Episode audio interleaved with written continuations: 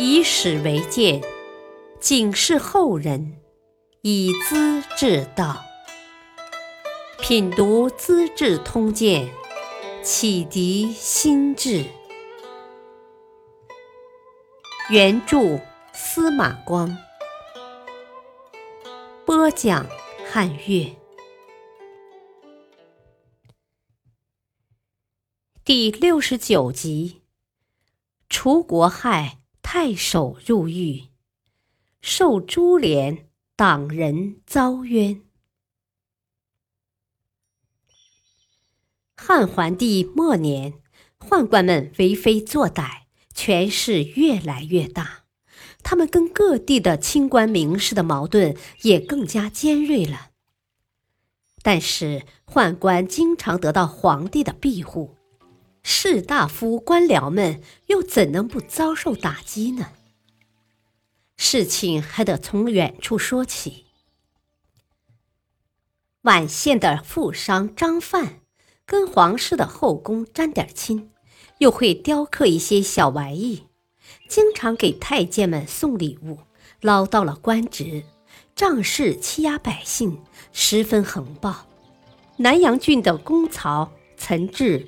和贼曹张牧劝太守程济把张范逮捕，关入监牢。还没审讯，恰恰碰到大赦，按规定要释放。陈进不理这些，装作不知道，把张范和他的同伙两百多人一起杀了，然后才申报朝廷。皇帝和宦官们当然恼火。小太监赵金家在晋阳，是当地一大祸害。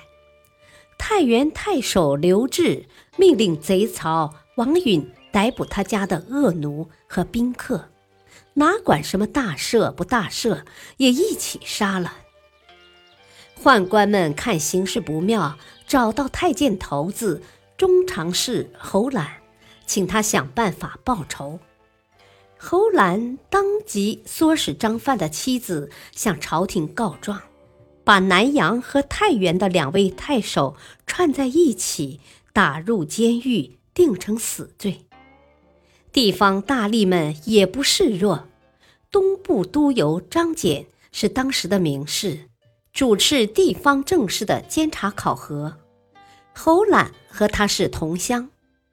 不久，侯览的母亲死了。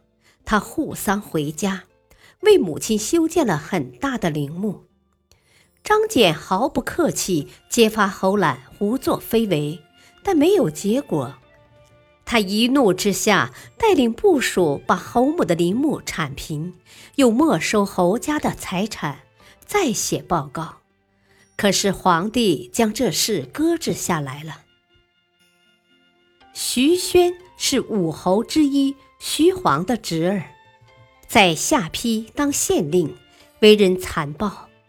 他要礼聘退休太守李浩的女儿做儿媳，遭到拒绝，竟派人打上门去，抢走李浩的女儿，侮辱调戏后，用箭射死了。东海相黄福听到消息，把徐宣全家逮捕拷问，部属劝他小心。他说：“徐宣是国家的害虫，我今天杀他，明天我因此被杀了，也闭得上眼睛。”当即宣布罪状，报失示众。太监们又找皇帝哭冤，皇福因此被关押判刑。太尉陈凡等人要求桓帝释放几位太守。把太监驱逐出宫，同时抨击皇帝表面信奉佛祖，实际上乱杀好人。大臣们也随声附和，桓帝竟一概置之不理。不久，这几位太守冤死狱中，只有岑志和张牧得以逃脱，浪迹四方。河南郡有个占卜算卦的张成，跟太监们有来往，有时给他们算卦，真还有些灵验。关系混得不错。有一次，张成给自己算了一卦，说今后几年之内运气不错，最多也是有惊无险，会遇到赦免的，只管放手干大事。他胡作非为，丧尽天良，公然唆使儿子杀人。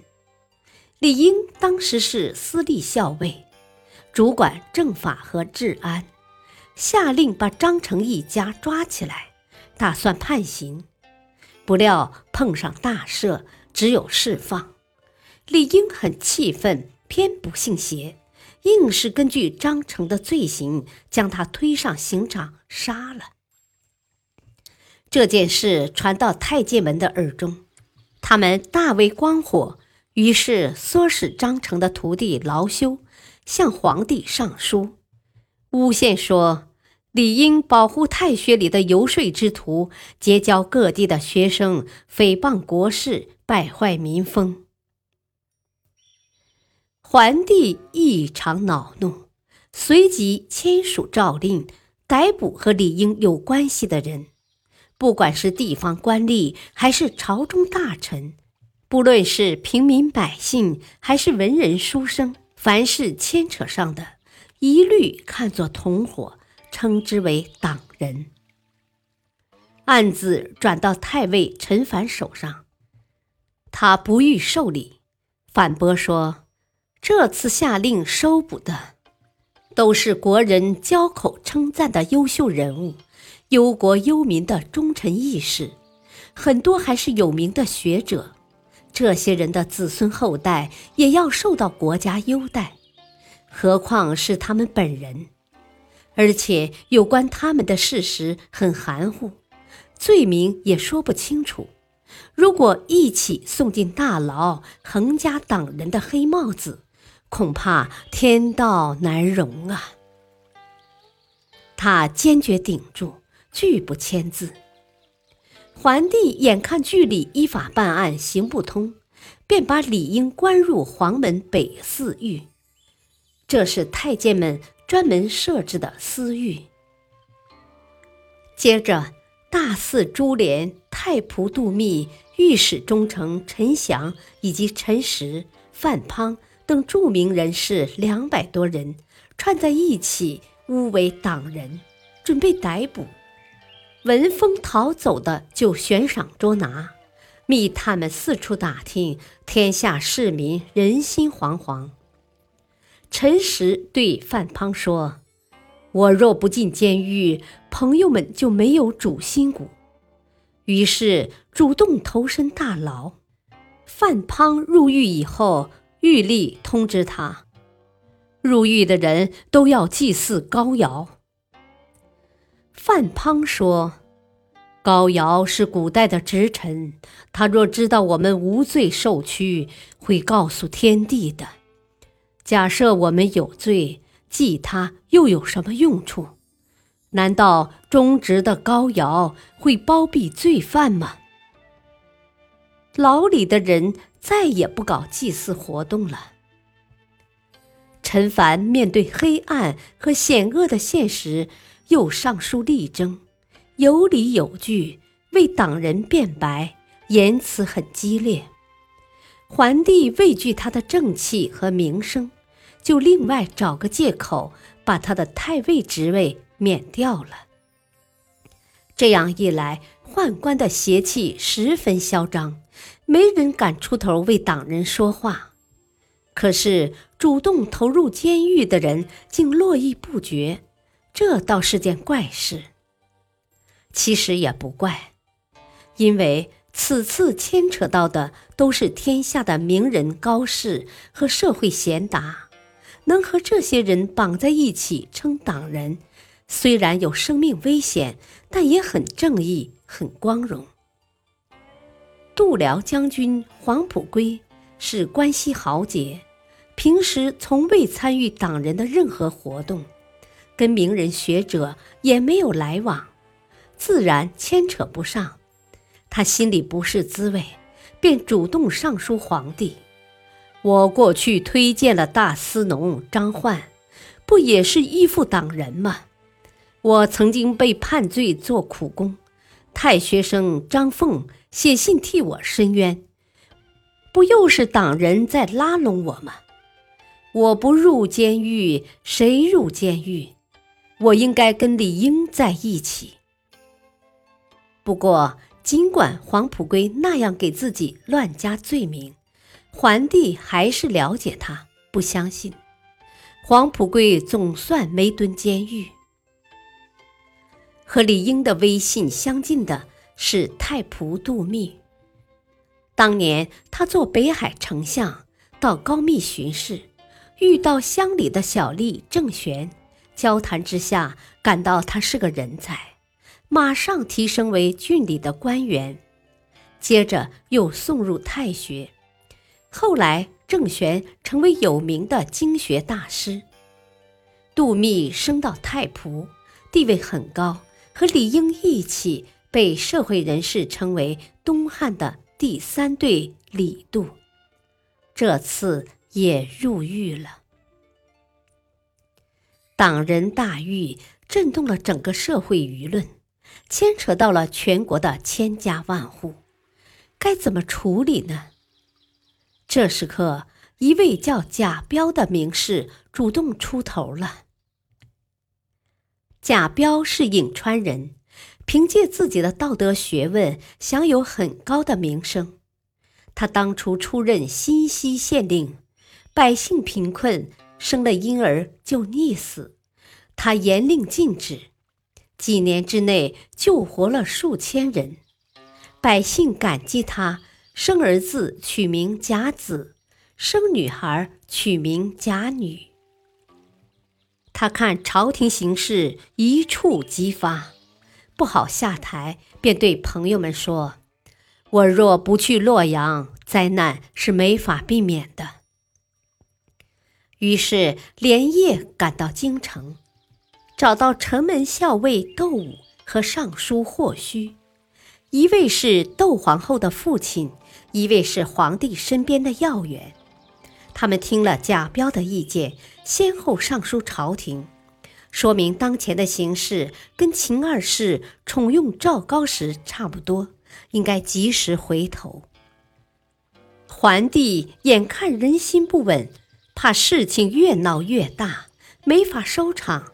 当即听从岳父大人的建议，派中常侍王府到监狱去，主持审判党人。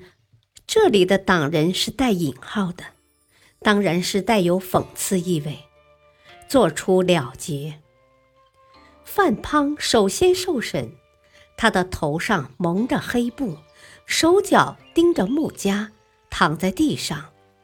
王府问了半天，一一遭到反驳。最后问他：“你们互相检举，全都承认自己是党人，什么意思？”范滂答道：“孔子不是说过，遇到好人好事要拼命追上，碰到坏人坏事要像手伸进开水锅一样。善良人都想得到清白的名声，才互相攀比。”邪恶的人不也是抱成一团吗？什么党人不党人？我以为朝廷会分清是非的，岂料竟打成冤案。古人做善事能得到福气，如今做善事反而要杀头，真不知从哪里说起。我死之后，请把尸首埋在城外首阳山。对上不负苍天，对下无愧于伯夷。舒淇呀！王府听了深为感动，当场打开范滂的枷锁，接着又审问李英。李英在供词里牵扯上了一批宦官子弟，太监们因此很害怕。纷纷要求皇帝选个吉祥日子，把党人释放出来。公元一六七年夏天，更改年号，大赦天下，两百多位党人都释放回家。同时，尚书府将这些人登记在案，终身不许录用做官。范滂出狱后拜见霍胥，绝口不提感谢。有人说他不知恩义，范滂说：“当初书相被囚禁了，西岐救他出来，书相并未感谢西岐，我又感谢霍胥什么呢？”接着回到汝南郡，南阳一带的士大夫沿途欢迎，车子排成行，好些人替他当警卫，招待宾客。范滂一律劝止：“诸位跟着我，只会增加我的罪名，实在不敢当啊。”他设法摆脱众人，悄悄地赶回老家去了。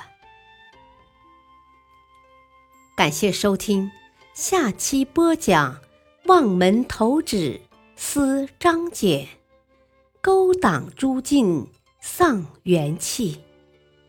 敬请收听，再会。